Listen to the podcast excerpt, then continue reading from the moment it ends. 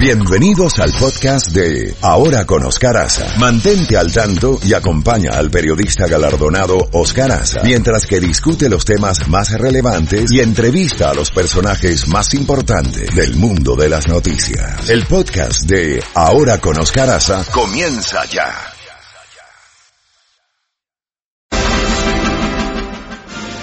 Ocho de la mañana y nos vamos inmediatamente con una de las noticias titulares con Esteban Gervasi, analista y consultor político. Esteban, muchas gracias por acompañarnos en la mañana de hoy. Bueno, la última vez los duendes de la tecnología impidieron que continuáramos la comunicación, se, se cayó el teléfono o los teléfonos por algún lugar. Esteban, ah, dimos lectura hace aproximadamente 45 minutos a la nota que aparece en el diario ABC donde la administración, según esas versiones, estarían ya eh, sosteniendo eh, reuniones con países aliados de la zona, léase Colombia, Ecuador, Perú, principalmente, para la posibilidad de remover el gobierno de Nicolás Maduro. ¿Cómo ves esto? ¿Las posibilidades reales? ¿O Estados Unidos al final no se va a meter en una acción armada contra Venezuela? ¿Qué dicen tus fuentes? Buenos días, Oscar, un fuerte abrazo. Bueno, y lo de los duendes de la comunicación es verdad, las últimas tres veces se nos ha cortado la comunicación. Qué raro, ¿verdad? Qué raro, ¿no? Sí, espero que esta vez no suceda.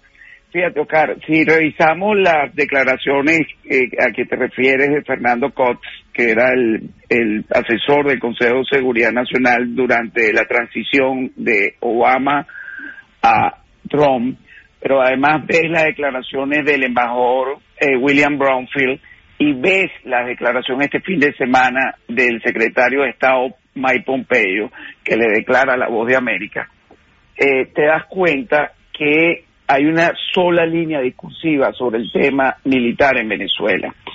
Y todo al final le están diciendo a la comunidad internacional que debemos todos apoyar es una salida fabricada fabricada por los venezolanos para los venezolanos. Porque una intervención militar de eh, varios países de la región, incluyendo Colombia, Brasil, Estados Unidos y posiblemente Canadá, es mucho más compleja y es mucho más difícil lograrla sin que eh, el, el, régimen, el narcorégimen de Maduro y sus aliados, que es el caso de Nicaragua, Bolivia, Cuba, la FARC, el ELN, los carteles de la droga, los planes de la cárcel de Venezuela no tomen medidas. Entonces, ellos lo que están dando, si tú lees, se lee entre líneas, es que somos los venezolanos, con apoyo de la comunidad internacional, lo que debemos fabricar esa salida.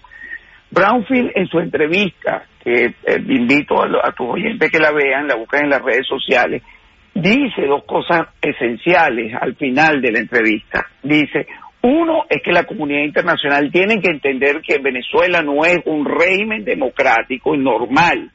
Y lo que tiene que venir después es de tal magnitud que tiene que ser un gobierno de facto, de fuerza, para poder controlar tres cosas básicas, que es la crisis humanitaria, la crisis económica y la estabilidad política y de seguridad interna de Venezuela. Y además, ese, grupo de venezolanos que logre ese objetivo debe tener ya planes preparados para el día subsiguiente del día D.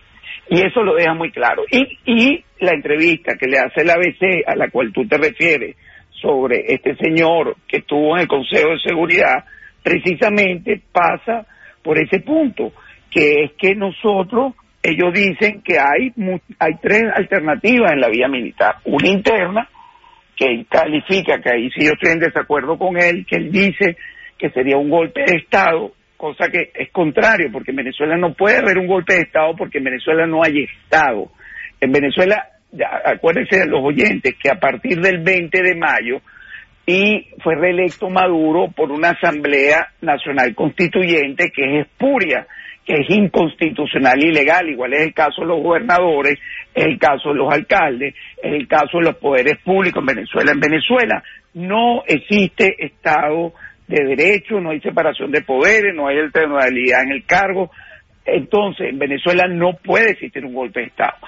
Segundo, En Venezuela hay una invasión extranjera. Venezuela es reconocido ya la cifra por más de 25 mil agentes de la inteligencia cubana, ya lo ha dicho oficialmente el secretario de la Organización de los Estados Americanos de la OEA, el secretario Almagro, lo han reconocido organismos de inteligencia, lo han reconocido países como Colombia, como Brasil, como Ecuador, como Chile, como Paraguay, y tenemos que entender que en Venezuela es un, es un país sitiado por fuerza de otros países, como el caso de China, de Rusia. Rusia le da a Venezuela asesoría en materia de inteligencia electrónica, maneja radares, maneja todo un aparataje, igual que la India, de inteligencia, de intersección telefónica y de penetración, igual que todo un sistema de espionaje que tiene este este componente, este cóctel gravísimo que hay en Venezuela, que tiene operando en varias ciudades de los Estados Unidos. Hoy arranca en, Miami un evento importantísimo, que es el, evento del Grupo IDEA, de los expresidentes y dignatarios de muchos países, donde creo que algunos van a estar visitando tu programa, y ese, ese grupo de expresidentes corren un riesgo alto de ser captado o ser eh, eh, espiado por elementos del G2 cubano y de venezolanos que vienen a hacer esa tarea a Miami. Y eso es una cosa que los políticos, las autoridades de esta ciudad no toman en cuenta y siempre estamos subestimando a esta fuerza del mal. La gente tiene que entender que Venezuela ha sido un gran botín, un botín de muchos de muchos millones, billones de dólares. Cuando a mí me dicen que en Venezuela se han desaparecido 300 billones de dólares, yo me río, porque eso es una cifra que es apenas el 40% de lo que realmente se ha desaparecido. Cuando tú ves casos como lo de los 1.200 millones de dólares que una Fiscalía Federal de la Florida está investigando y que ya tiene acusado a varias personas y capturadas a otras, eso es apenas un pellizquito de, en un burro porque esa gente ni siquiera, eso eran apenas colocadores de, de dinero o, personas que hacían transacciones con sus bancos privados.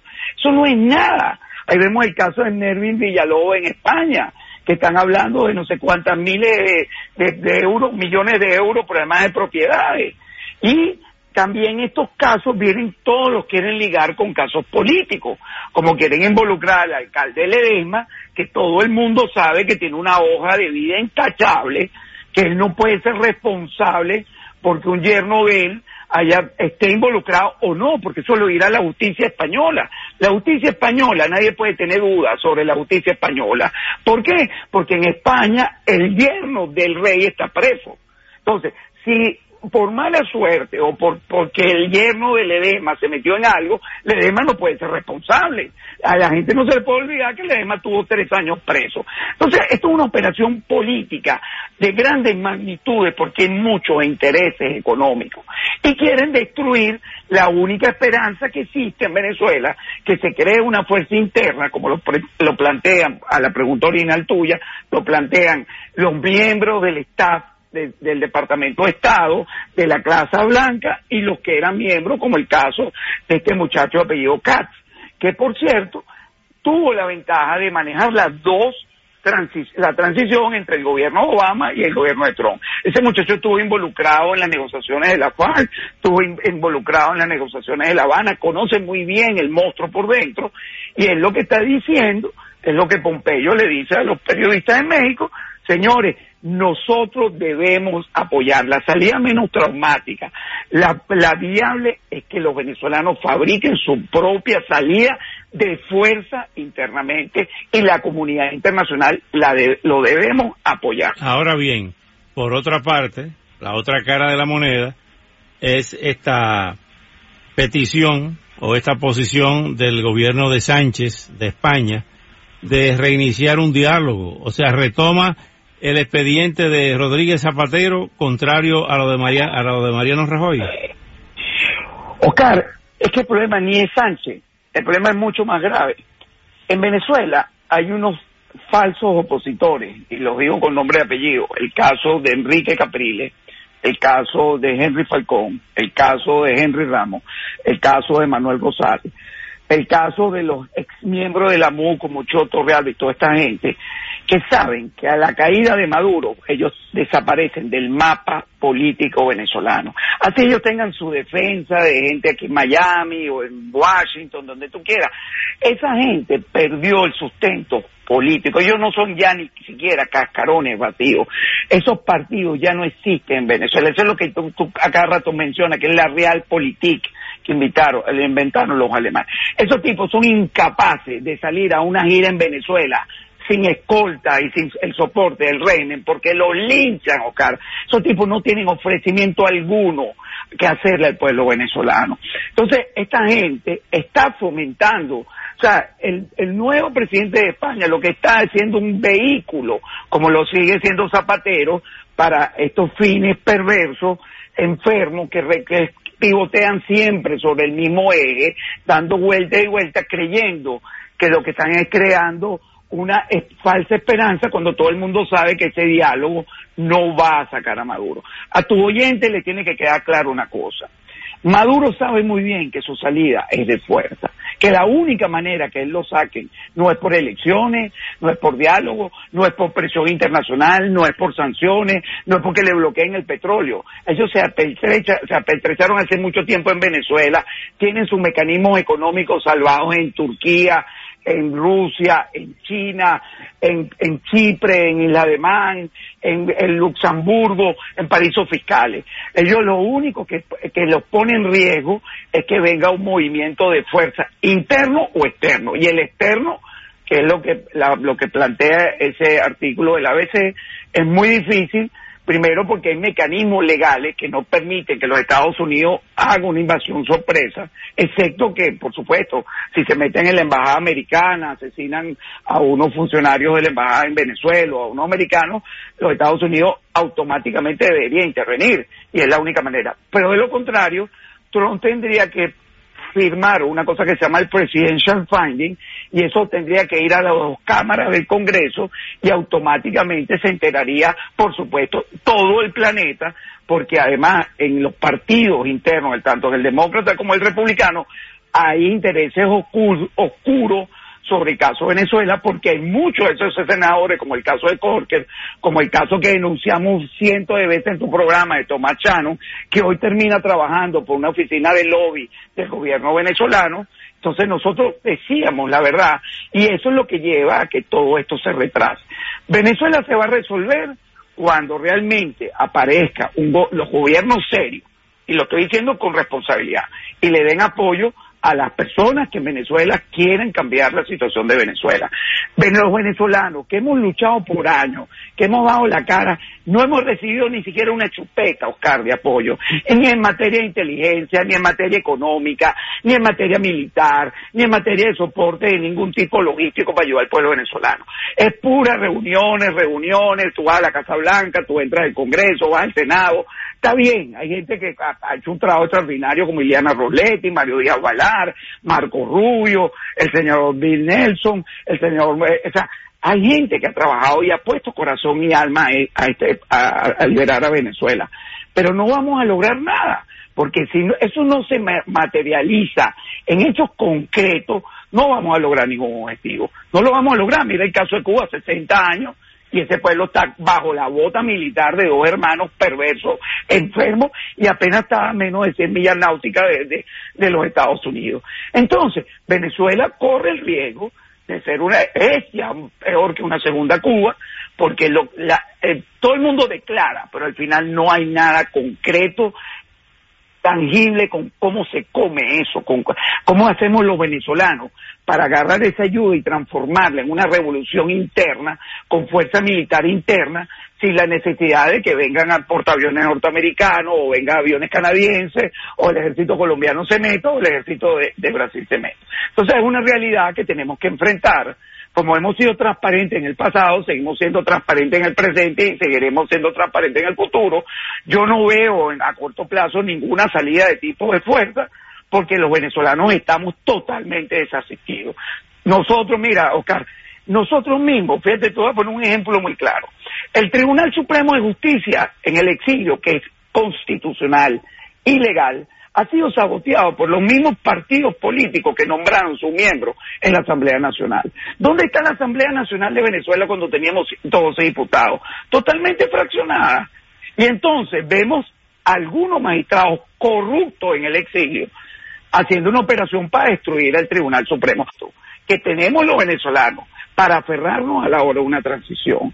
Y eso es inaceptable que haya gente conspirando que se dice ser de oposición y que tenga el cerebro el tamaño de un maní, pensando que destruyendo el tribunal van a lograr algún objetivo. El único objetivo que pueden lograr es que Maduro pase unos años más, como va a pasar el 10 de enero, cuando Maduro se juramente, y lo sigan llamando presidente, cuando lo sigan recibiendo en la ONU, cuando tenga un embajador en la OEA, cuando siga teniendo consulados abiertos en Miami, es el consulado de Venezuela en Miami es totalmente ilegal, inconstitucional.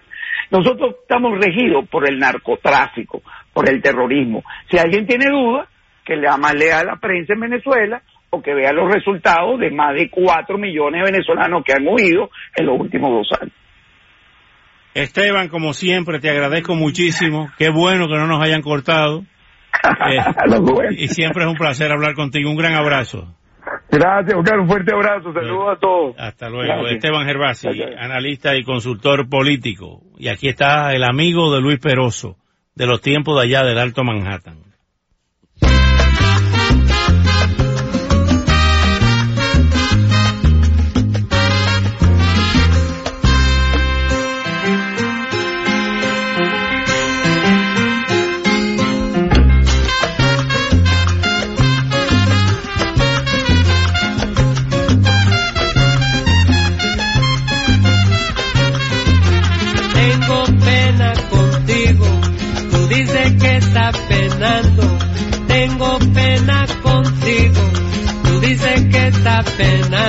Tú dices que no te quiero, que ya te estoy olvidando.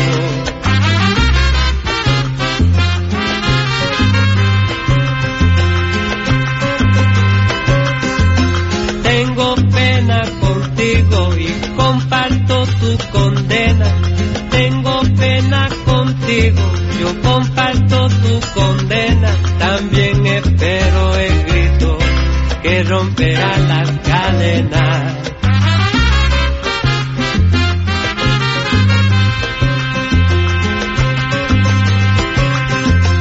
Nací en Nueva York, en el condado de Manhattan. Yo nací en Nueva York, en el condado de Manhattan, donde perro come perro y por un peso te matan. La rutina